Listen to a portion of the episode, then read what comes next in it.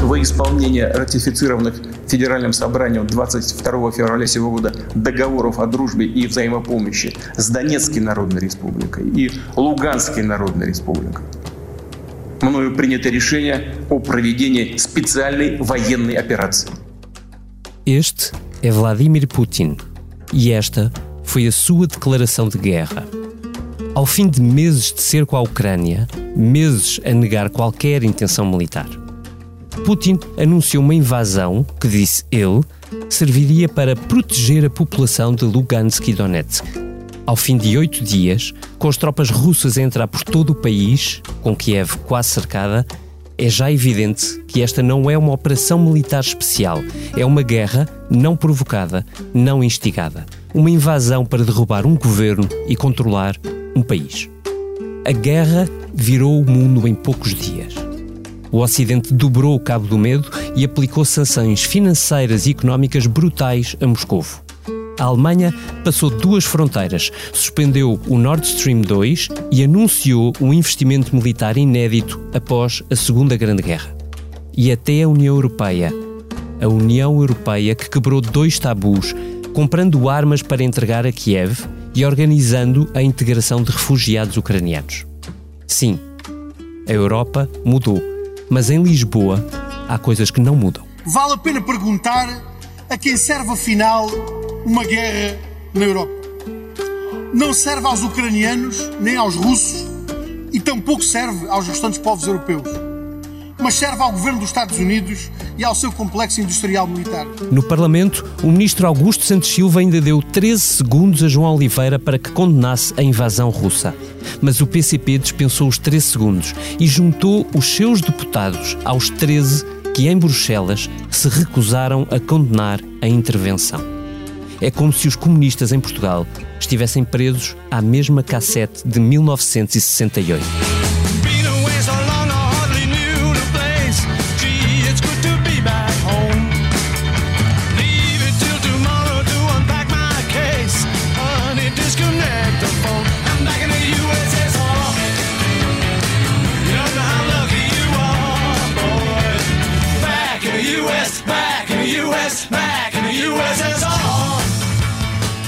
Afinal, se já não há União Soviética, o que prende os comunistas portugueses? E o que muda a guerra da Ucrânia na política portuguesa? Seja bem-vindo à Comissão Política. Hoje o assunto é sério. É a guerra.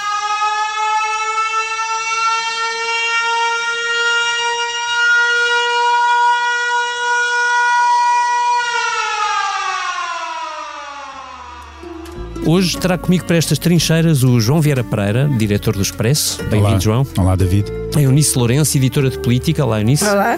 E à distância, no seu búcar pessoal, o Vítor Matos, meu companheiro de armas nesta Comissão Política. Olá, Vítor. Não sei se podes dizer companheiro de armas atualmente.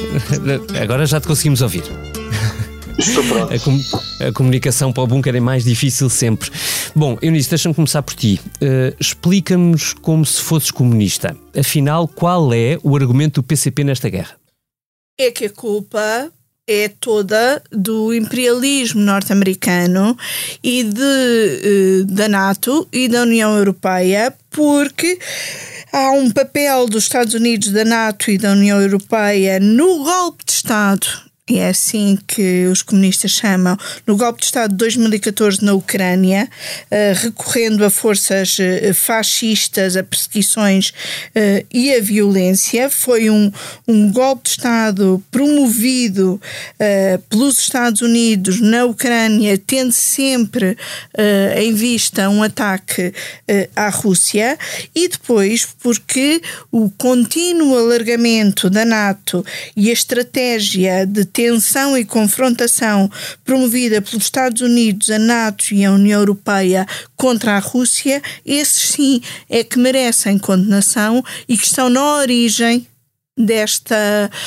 um, não lhe chamaria, já que me pediste para uh, ser aqui a comunista de serviço, Assumir invasão, uhum. mas esta ação de defesa uh, da Rússia, das suas posições e da sua posição estratégica de defesa uh, contra uh, o armamento que a NATO tem vindo a somar nos últimos anos e contra uh, a sempre pretensão imperialista dos Estados Unidos. Mas se quiseres perceber melhor a posição uh, dos comunistas, o PCP criou um site, um microsite dentro do seu site, para explicar tudo isto. Chama-se Sobre a situação da Ucrânia elementos para a compreensão.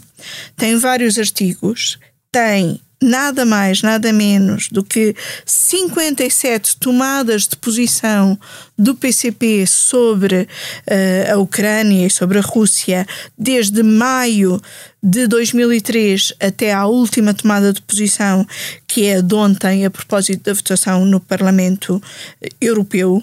Tem uma cronologia sobre a NATO com uh, um, um, um, grafismo um, animado sobre o crescimento da NATO na Europa e, portanto, o crescimento da NATO enquanto uh, ameaça à Rússia, e tens lá uh, também vários textos que enquadram a história da Ucrânia, uhum. a história da Rússia e da ligação entre a Rússia uh, e a Ucrânia. Meu Deus, tanta literatura. Uh, eu, eu, confesso, estive em Londres nos últimos dias e, portanto, muito ligado à questão, uh, à, à, guerra, mas só na perspectiva macro, não na perspectiva da política interna. Concretiza-me só uma resposta a esta dúvida.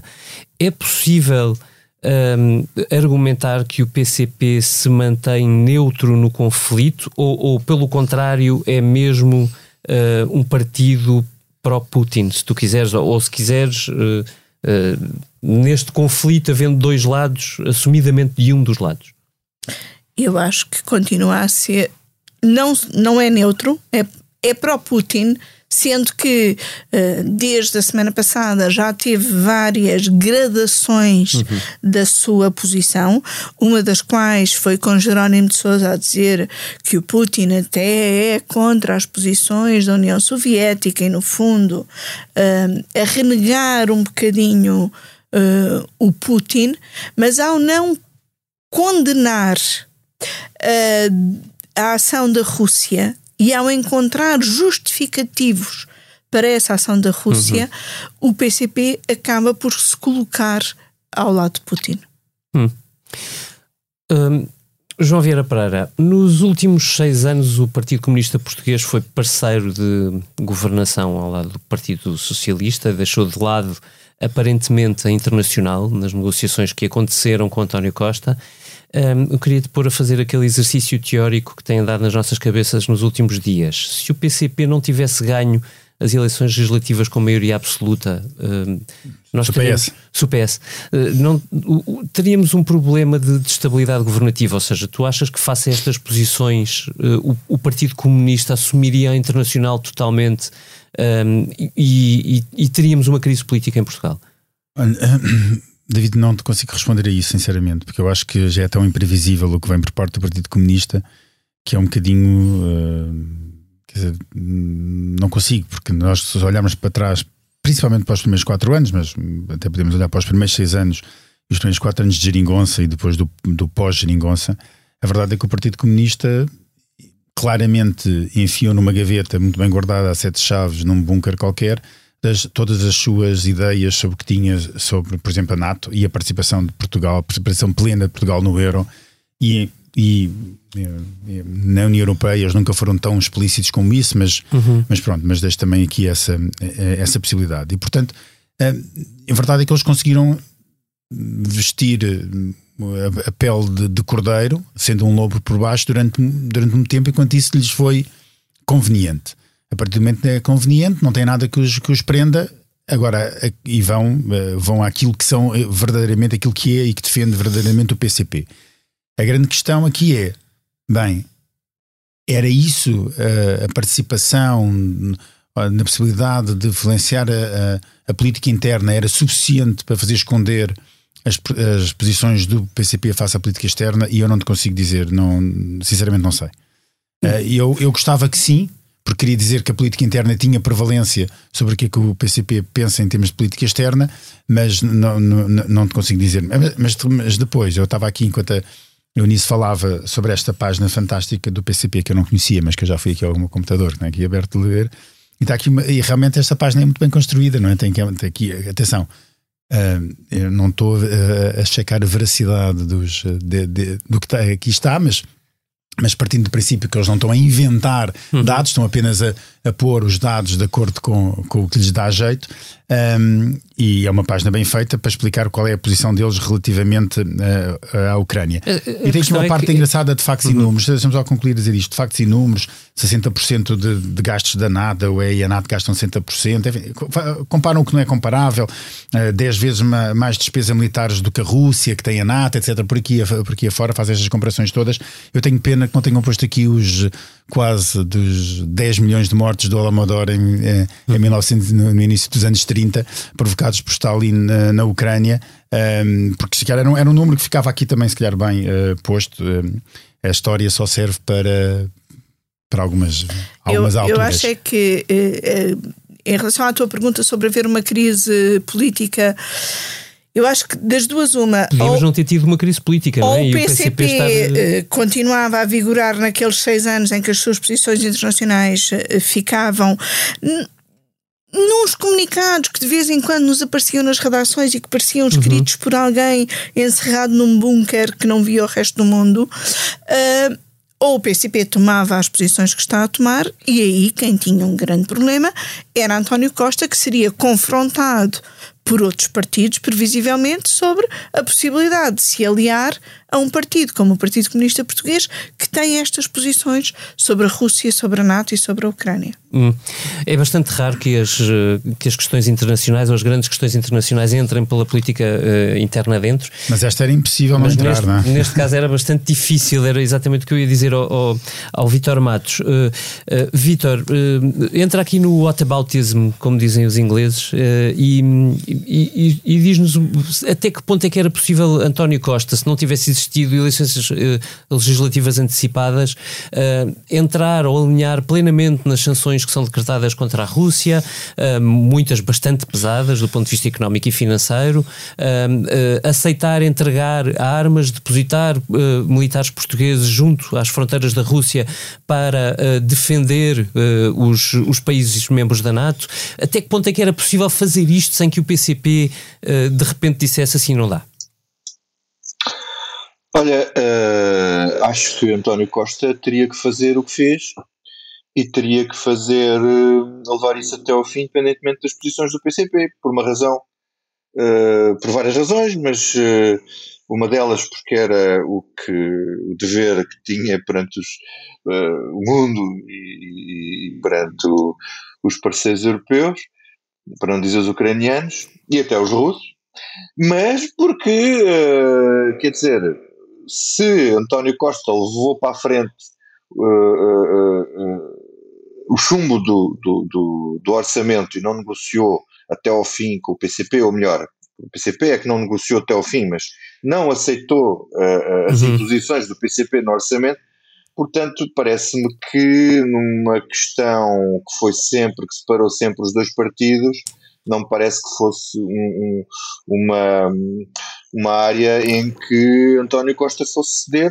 sempre que soube que o PCP tinha este tipo de posições, sempre soube que o PS é um partido transatlântico que defende a NATO e que defende a União Europeia, portanto parece-me que aí teria de haver e haveria, parece-me, uma irredutibilidade do governo que tornava o PCP uhum. mais insignificante do que uh, é hoje. Imagina se isto redundasse numa numa, numa, numa enfim, Sim. uma instabilidade que levasse a eleições. Vou querer ouvir-vos sobre, sobre isso e sobre as consequências que isto pode deixar no, no, no Partido Comunista uh, para a frente, mas deixa-me ainda regressar a este ponto, porque nós passámos uma campanha das legislativas uh, eh, um, muito centrada na, na questão de eh, da negociação ou da possibilidade de negociação da direita com o Chega uh, por razões, enfim, conhecidas, não vamos voltar aqui uh, ao tema porque não é exa exatamente esse o tema, mas uh, até que ponto é que, e fazendo advogado o diabo, Uh, isto legitima as vozes da direita que durante a campanha fora disseram que uh, se é possível ao, PC, ao, PS negociar com o PCP, também a direita poderia negociar uh, com, com André Ventura noutros termos. Vítor?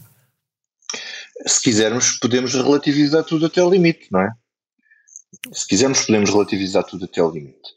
Uh, o PCP, as posições que tem em termos de política internacional, uh, foram sempre conhecidas e foram sempre assustadoras.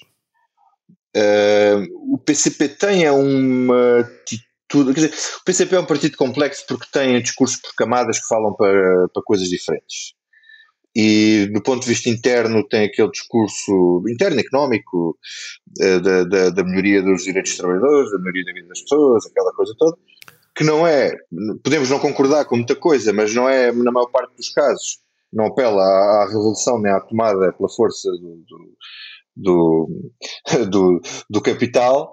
Uh, portanto, quer dizer, aí há uma margem de negociação se formos falar, ter sempre fora dos acordos e, das concessões uh, do PCP com o PS a questão da NATO e a questão das relações institucionais e da União Europeia.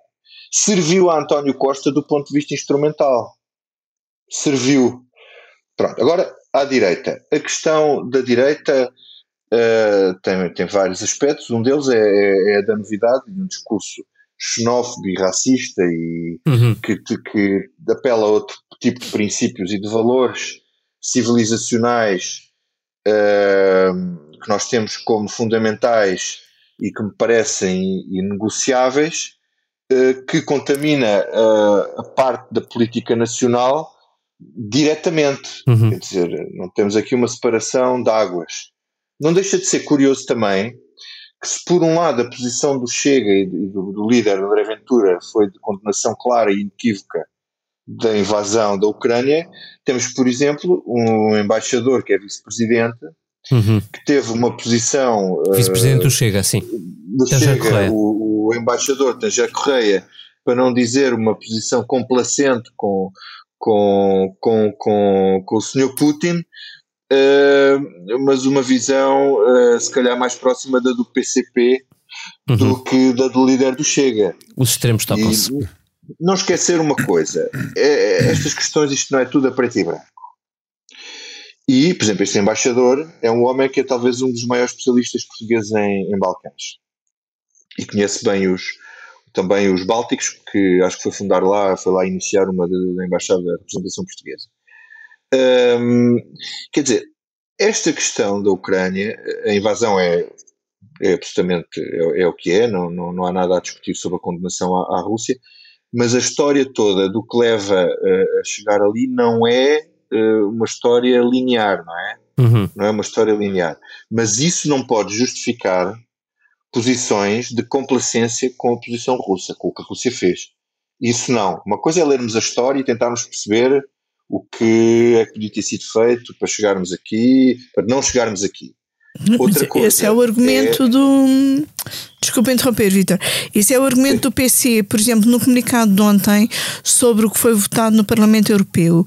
Uh, o comunicado do PCP uh, eh, diz que votou contra aquela resolução porque ignora os atropelos ao princípio do direito internacional e ignora as sucessivas decisões e provocações dos Estados Unidos, da NATO e da União Europeia que levaram ao conflito na Ucrânia e precederam a intervenção militar da Rússia neste país.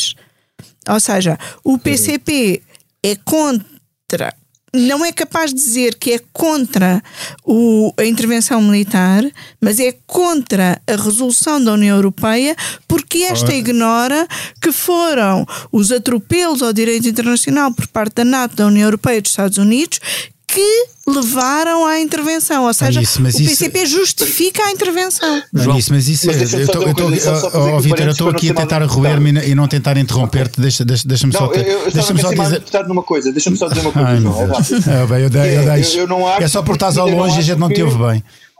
Diz. Não, é só por dizer que eu acho que isto, isto que eu disse, eu acho que isso que o PCP diz é mentira.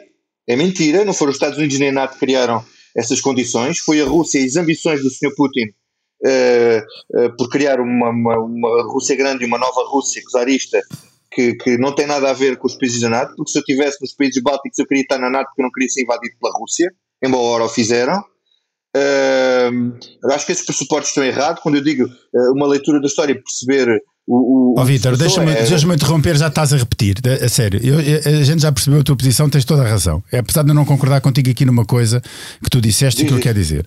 A questão aqui é, sobre, a, sobre a posição do PCP é esta. O PCP acha que os fins justifica, o fim justifica aquilo que aconteceu no meio. E portanto acha que a guerra é completamente legítima porque supostamente a Rússia se sentiu ou supostamente não, porque a Rússia se sentiu ameaçada por uma progressão da NATO a leste.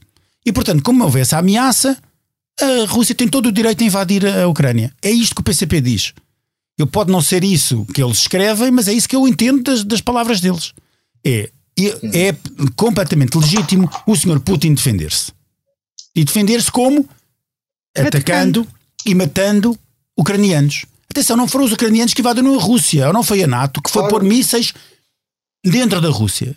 É a Rússia que resolveu invadir a Ucrânia. É isto que o PCP disse e eu acho que isto é absolutamente inadmissível. Por isso, se há alguma coisa boa, se, se e aqui um grande ponto, um grande asterisco neste se, deste, deste conflito, é que claramente desta vez fica absolutamente transparente qual é, qual é a posição do PCP de, sobre este assunto e sobre outros uh, de iguais, de apoiar tiranos, que é, que é isso que, que, que, Putin é, apoiar tiranos e ditaduras. Portanto, o PCP não pode ser um partido democrático, como diz que é, quando apoia este tipo de regimes. Pronto, desculpa a minha irritação, mas eu acho que isto eu, eu tinha a dizer isto. Depois, a comparação mas com. toda a razão, estou de acordo contigo, João. Depois, deixa-me só dizer outra coisa relativamente, relativamente uh, à, à questão da direita. Há uma grande diferença entre aquilo que nós. Um, entre uh, uh, a questão da direita e da esquerda. É que o problema é que nós nos escandalizamos muito e bem com o, o, o discurso racista e xenófobo de, de, de André Ventura, porque ele é interno, não é externo. Ele é interno. Mas quem apoia, como o PCP, o que está a passar na, na Rússia, na Ucrânia, está a apoiar o discurso racista e xenófobo do Sr. Putin. É exatamente a mesma coisa, não vejo diferença. A única questão é que para nós, internamente, nós ficamos muito, e bem, muito chocados com aquilo que André Ventura faz. Mas André Ventura não vai para, lá para fora dizer isso, apesar de alguns seus vice-presidentes poderem ter, ter uma situação relativamente semelhante ao, ao, argumentário para, para, que este, para a justificação que levou a, a Rússia a agir. E portanto, essa é a grande, é a grande diferença. E eu, sinceramente, fico chocado que em pleno século, uh, em pleno século XXI, nós estamos na segunda década do século XXI, o PCP continua agarrado aos slogans de Estados Unidos fora das lajes, NATO em Portugal não, abaixo o FMI, que pintavam as paredes em 1970 ou, ou, ou, nos finais de 1970. Quer dizer, não é inadmissível. O mundo mudou, está a mudar e o Partido Comunista continua, mesmo com os seus jovens, neste caso João Oliveira, ficar agarrado a ideias que fazem o PCP, neste momento, ser um partido que tem todo, que cada, cada eleição que passa tem cada vez menos representação em Portugal. Oh, oh, João, Pronto, posso ter uma coisa? já terminei. O, PC, o PCP prova com isto que é um partido absolutamente caduco. Tá, a morte morreu não só de morte eleitoral, está em morte eleitoral permanente, mas eu não acredito que a opinião pública, mesmo os comunistas que ainda votam comunistas desta maneira, sejam tantos que as pessoas concordem, que as pessoas que votaram PCP concordem com posições destas. Acho, acho, acho inacreditável. Quer dizer, uh, o PCP ainda vive no tempo da Guerra Fria. Nunca passou para o tempo do pós-Guerra Fria. E agora, esta semana, acabou o tempo do pós-Guerra Fria e começou uma fase nova, que é a fase do imperialismo russo. Uma coisa mais czarista do que soviética. Uhum. Porque os soviéticos tinham. Havia ali mais balanço e contrapoderes na União Soviética do que há hoje na Rússia. Isto é, é anti-leninista. Lenin, apesar de tudo, defendia a autodeterminação dos povos. Desde que fosse no sentido soviético. Era, no sentido que ele entendia que era autodeterminação. Isso também defende o PCP, a autodeterminação que lhes interessa, não é? Quer dizer, é, é, é absolutamente incompreensível como que o PCP não é capaz de, de, de condenar uh, a maior agressão uh, a um país independente na Europa desde, desde, desde a guerra, o fim da guerra. Portanto, é um desde 1939? Uh, Deixa-me só dizer aos, a quem nos ouça que eh, na edição em papel na sexta-feira teremos uma entrevista uh, em que uh, tentaremos colocamos um, um, um comunista ex-dirigente uh, a explicar como estas posições do PCP são inexplicáveis. Hum. Isso é um bom teaser para, para a edição de sexta-feira do Expresso. Um, Deixa-me ainda manter-me na esquerda muito brevemente, só para vos perguntar. É o bloco não é bloco. muito melhor. É porque, uh, uh, enfim, Eunice, eu estive de fora, repito, uh, e o bloco como é que se posicionou nesta guerra? É muito diferente? Um, um pouco diferente. é assim, o bloco, a diferença é que o bloco condena a guerra, condena não, de forma veemente e clara a guerra e a invasão e considera invasão. Eunice, isso a faz a diferença toda, atenção. A diferença. Isso não é a mesma coisa, é? Mas e depois o Bloco fala a várias tendências. E na tendência UDP, que foi a tendência que teve voz no Parlamento na quinta-feira, porque eh, houve um debate no, na quinta-feira à tarde no Parlamento, na Comissão Permanente, sobre a guerra, sobre a invasão e sobre as sanções. E eh, quem falou foi Pedro Filipe Soares, que condenou a invasão, mas depois também condena toda e, e ao condenar acaba por dar alguma justificação à Rússia ao condenar o imperialismo americano, o crescimento da Aí NATO. o discurso é igual. Aí o discurso é igual. Portanto, a, a diferença é que o Bloco tem um discurso mais simpático porque condena a guerra e a invasão. Mas lá por baixo os fundamentos são iguais. Corrijo-me, o Bloco não foi à manifestação à frente à embaixada, foi. não foi? Foi, uh, Apareceu. Foi, foi, foi. Foi, foi. foi. Hum, isso faz de facto alguma diferença. Não, Mas não, foi, faz... foi insultado em algumas partes da, não, da eu acho, eu acho que faz mesmo a diferença, a, a diferença total. Porque eu, eu percebo, atenção, eu que não, que, não, que não simpatizo com as ideias do Bloco, acho que não com nenhuma, não, algumas devo simpatizar, de certeza, uh, que eu, eu, a verdade é que o, a, a condenação do ato diz tudo. Quer dizer, nós, o Bloco está viamente contra esta guerra e acha que a invasão da Ucrânia não devia ter acontecido. Mas está também contra o facto de haver uma expansão da, da, da, da a leste da NATO. E vê isso como uma ameaça à estabilidade e segurança da região. Eu também vejo. Não vamos, não vamos deixar de ser. Eh, vamos, vamos lá ser sinceros. Eu também uhum. vejo que uma expansão da NATO a leste é uma ameaça para a segurança da região. E o resultado está à vista. Temos uma guerra e essa guerra tem muito a ver com essa expansão a leste da NATO e com essa ameaça. E, e eu acho que, se calhar, eh, eu acho que o mundo para já permitiu, aturou coisas de Putin que não devia ter aturado durante muito tempo e ele sentiu-se cada vez mais, mais intocável. É? Eh, Exato. Muitas. Os, os, assassinatos que ele fez de, de, de, de inimigos políticos um assassinato e uma tentativa de assassinato de inimigos políticos em capitais europeias. Uhum. Isto aconteceu com Putin. As jornalistas, por exemplo, ou por exemplo, quando ele invade primeiro uh, as repúblicas da Geórgia, é independentista da Geórgia, e depois a Crimeia, e o mundo aceitou. Desculpem, mas aceitou, falou, quer dizer, nós não, não cobrimos a invasão, nem nós, mídia, cobrimos a invasão da Crimeia em 2014, como está a acontecer agora com a, com, com, com a Ucrânia. Porquê? Porque foi só a Crimeia, não é? Essa é a grande diferença. Já que li aqui posições do PC, deixa-me ler uma posição do Bloco. O Bloco. Uma das resoluções do Bloco diz que Portugal deve condenar a aventura militar de Putin e demarcar-se dos, dos posicionamentos de apoio aos Estados Unidos e à expansão da NATO, podendo apoiar a aplicação de sanções aos dirigentes russos, aos oligarcas seus apoiantes e às respectivas companhias internacionais, oferecendo a sua solidariedade política e diplomática à Ucrânia para a preservação do seu território. Pronto, mas isso diz tudo. É isso que a gente está a dizer.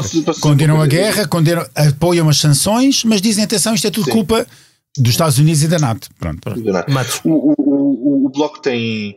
A posição é, é, totalmente diferente do PCP, porque o Bloco há muito tempo condena o regime de Putin, para além do mais, e a questão da NATO, do, de, de, de, de o, Bloco condenar a, a expansão da NATO.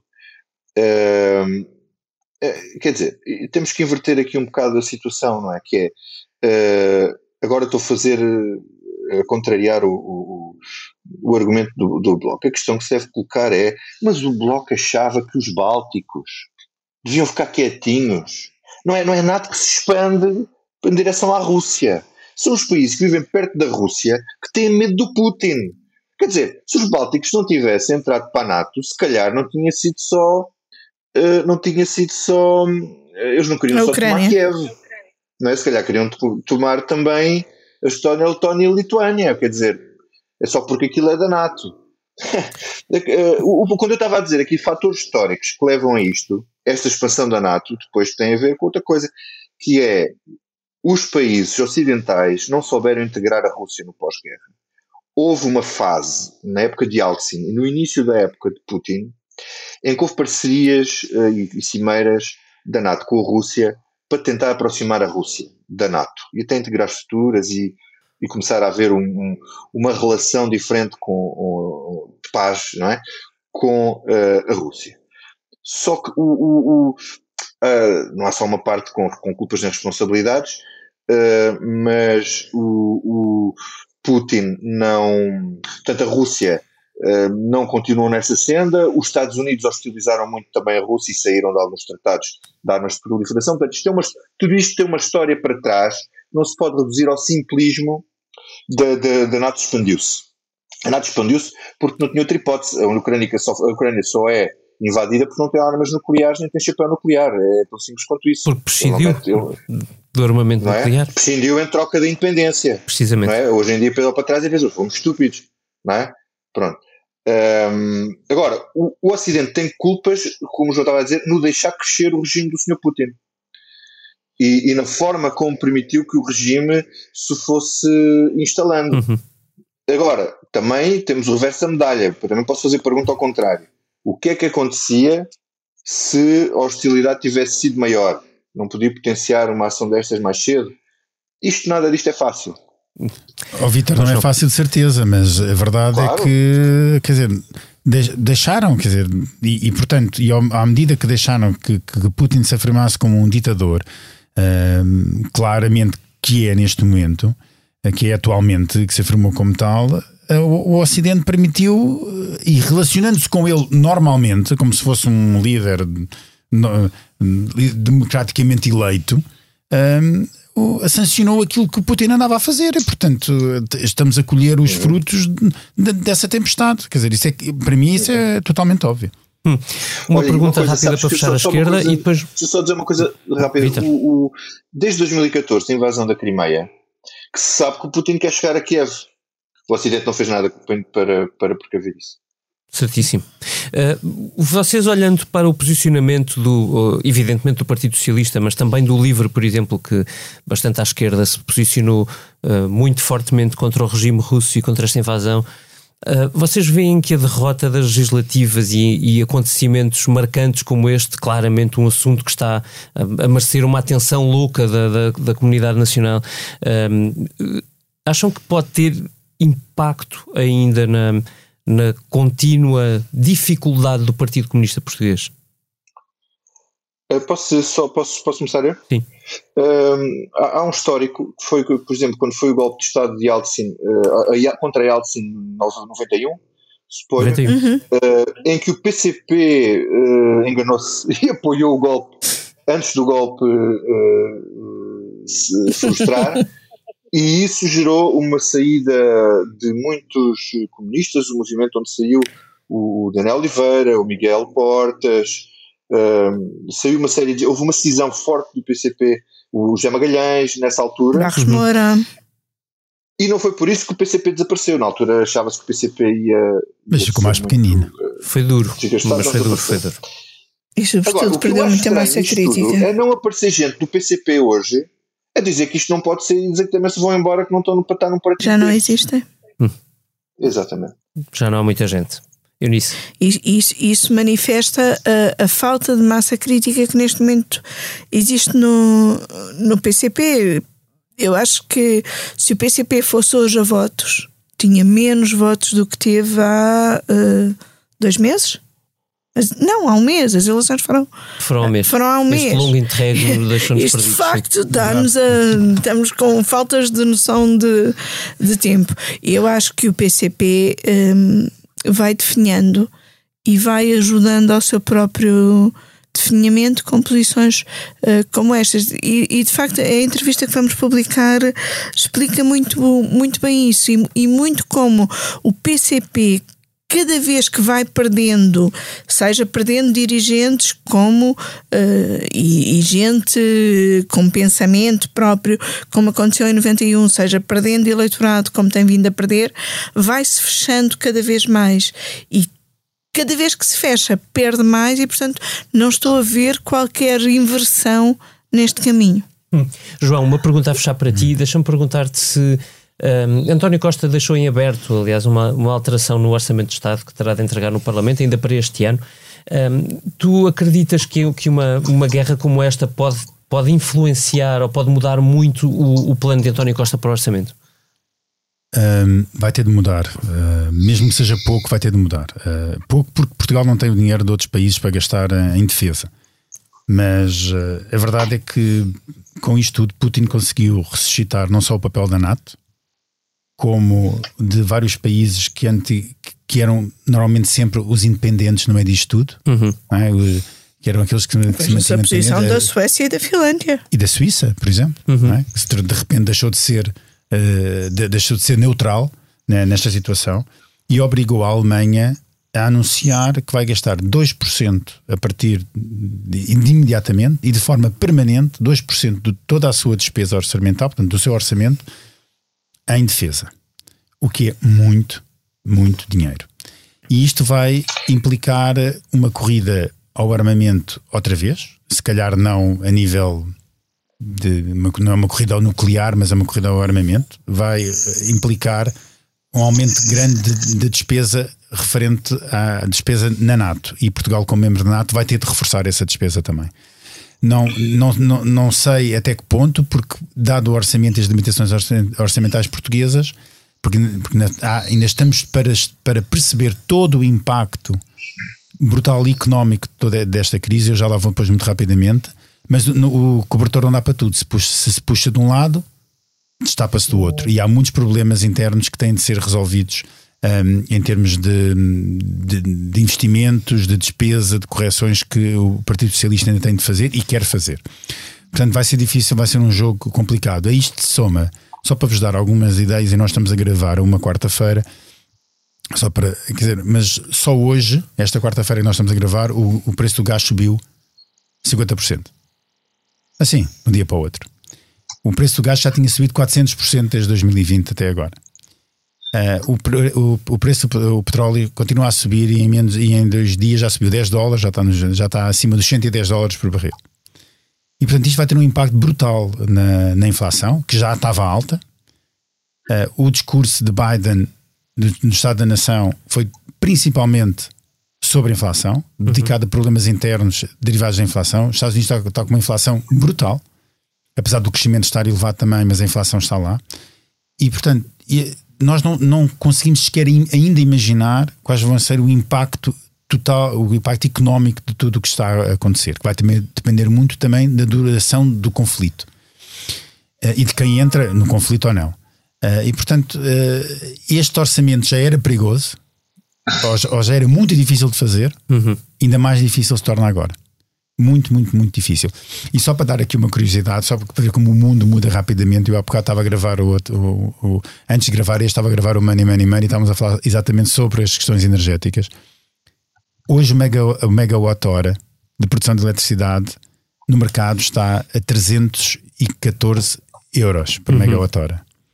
Nós em 2007 andávamos a fazer capas de jornais sobre o escândalo que era termos contratado uh, uh, projetos de eólicas que vendiam a preço de tabela e à, e à, e à, e à cabeça eletricidade a 100 a 120 euros por megawatt-hora.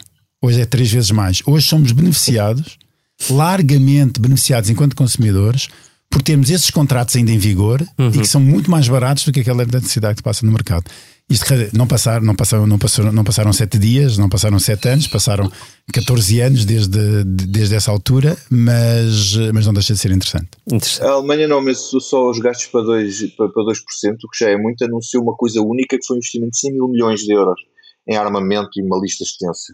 Uh, Portugal e os países da NATO têm um compromisso até 2026, 26, que é gastar em todos 2% uh, com gastos na defesa. Portugal está neste momento estará à volta de 1.8, o que é menos, porque inclui aqui GNR, aqui se fazem sempre estas aldrabices nas, nas contas. Uh, há, há, aqui uma, uma questão que me parece bastante importante e que, e que, se vai colocar já, que é o problema do orçamento não é comprar material, porque nós temos uma lei de programação militar mais ou menos estabilizada e as coisas aí estão, um, acho que já estão, já estão basicamente planeadas, é a questão do orçamento de manutenção e operação. A tropa não tem dinheiro para tratar das coisas que tem.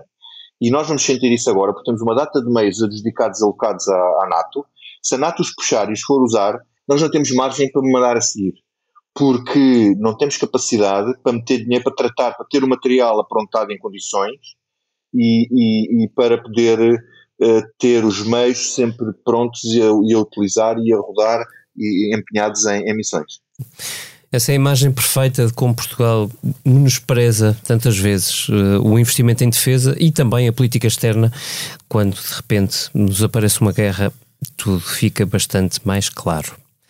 Vamos agora ao que não vos sai da cabeça. Eunice.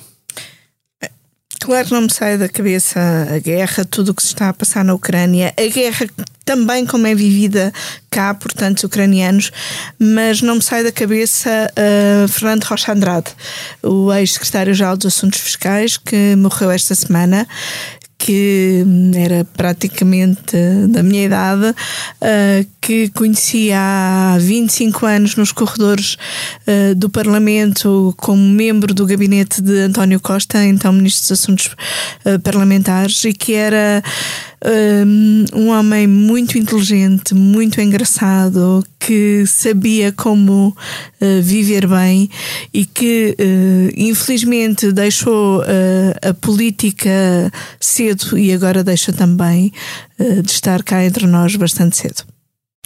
Um abraço ao Rocha Andrade, onde quer que ele esteja. Vitor Matos, o que não te sai da cabeça? Olha, também faço, faço minhas as palavras da, nisso em relação ao, ao Fernando Rocha Andrade. Uh, eu, eu, eu, muito sinceramente, não, não, me sai da cabeça esta questão da guerra e tudo o que tenho visto, mas há um aspecto que eu acho que é muito assustador, que é a questão das ameaças, da ameaça nuclear. Uh, estamos a voltar aos tempos do MAD, MAD Mutual Assured Destruction, uh, MAD de Madness, uh, há quem ponha em causa a sanidade mental do, do Sr. Putin. Aliás, algo para o qual a Sra. Merkel chegou a, a pôr em causa em 2014, e a malta andou a dormir desde então, quando ele diz que aumenta o estado de alerta das armas nucleares, ele, ele está-nos a fazer um aviso. E nós já aprendemos que, quer com o Sr. Putin, quer com outros uh, com outros uh, loucos que lideraram outros países, que isto é sempre bom levar a sério. Isto às vezes poderia ser, no tempo da União Soviética tivemos à beira de guerras nucleares, nomeadamente a seguir a, a aqueles dos mísseis de Cuba, tudo isso, mas havia ali uma racionalidade que pode não existir agora. E a Rússia pode dizer que pode, pode começar eles têm armas uh, nucleares táticas, ou seja, que são, não, não são aquelas armas estratégicas que podem não ser uso, podem não ser daquelas armas que tu usas para usar para destruir um país, uma cidade, uma capital, mas uma simplesmente para limpar, entre aspas, uma zona do terreno de operações e pôr fim à guerra. Uh, um bocado como os, os, americanos fizeram no, no Japão na, na Segunda Guerra Mundial. O problema é que se eles fizerem isso, eles desencadeiam, podem desencadear uma, uma guerra. Ainda hoje o Sr. Lavrov disse que a Terceira Guerra Mundial será nuclear. Uh, portanto, acho que apesar de poder ser retórica para causar medo e dissuasão, uh, acho que isto é muito, muito, muito, muito assustador. João Vieira Pereira, e a ti? Olha, a mim, eu não, eu não me sai da cabeça uma das reportagens da Ana França, ou, ou, ou, seja, uma das reportagens que a Ana França, que é enviada especial do Expresso, que está neste momento na Ucrânia, em Lviv, uh, escreveu, e essa reportagem leva-me a, um, a viajar para um, para um sítio escuro e negro.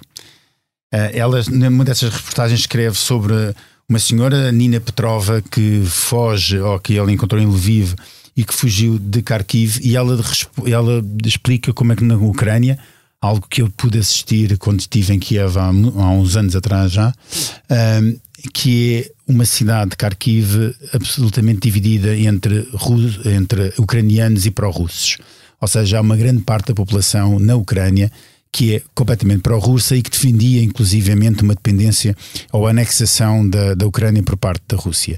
E agora ela pergunta, em jeito de ameaça, onde é que essas pessoas estão agora? Estão, estão abrigadas nos, nos bunkers uh, de, para, para, ou nos abrigos de anti, uh, antibombas para se protegerem dos bombardeamentos russos e que nem sequer lá deviam estar porque os russos estão lá para os salvar. E a verdade é que isto leva a um, a um leva-me automaticamente para, um, para uma fotografia que andou a circular uh, por todo o mundo, a fotografia de um russo com um cartaz na rua onde dizia I'm Russian, I'm sorry. Uh, uh, e, e, é exatamente extraordinária isso. foto. Que é uma foto absolutamente extraordinária e que nos leva para, um, para, uma, para aquilo que são as pessoas que são as vítimas desta guerra. No, neste momento deve haver poucas pessoas que não têm, ou muita gente, não vou dizer poucas pessoas, mas muita gente tem um sentimento anti-russo. Há muitos russos, milhões e milhões e milhões de russos que são tão inocentes como os ucranianos vítimas nesta guerra e que não merecem que o mundo se vire uh, com ódio contra eles. E muito, muito possivelmente o que vai acabar por acontecer na Ucrânia, dada a impossibilidade que toda a gente diz de da Rússia dominar a Ucrânia em termos militares, por ser um país demasiado extenso, é mergulhar a Ucrânia numa guerra civil uh, muito, muito mais mortífera que pode ser esta invasão que está a acontecer agora. Uh, e voltarmos a ter na Europa atrocidades como vimos na Jugoslávia, agora não por questões religiosas, mas apenas por questões de, de berço, de naturalidade. Hum. A mim não me sai da cabeça uma frase de outro Vladimir, o Vladimir Lenin, que nos deixou aquela frase que talvez hoje tenha outra interpretação. Há décadas em que nada acontece e há semanas em que décadas acontecem. Esta foi a Comissão Política do Expresso, gravada quarta-feira às 13 da tarde, com a sonoplastia do João Martins e com a ilustração do Tiago Pereira Santos, a quem agradeço a companhia e a paciência. Este é o dia 8 da guerra na Ucrânia, uma guerra sem fim à vista, sem solução à vista, uma guerra sem vencedores possíveis, só com um derrotado certo, o povo ucraniano. Este é o momento para dizer como Sting no não tão distante ano de 1985. I hope the Russians love their children too. Até para a semana.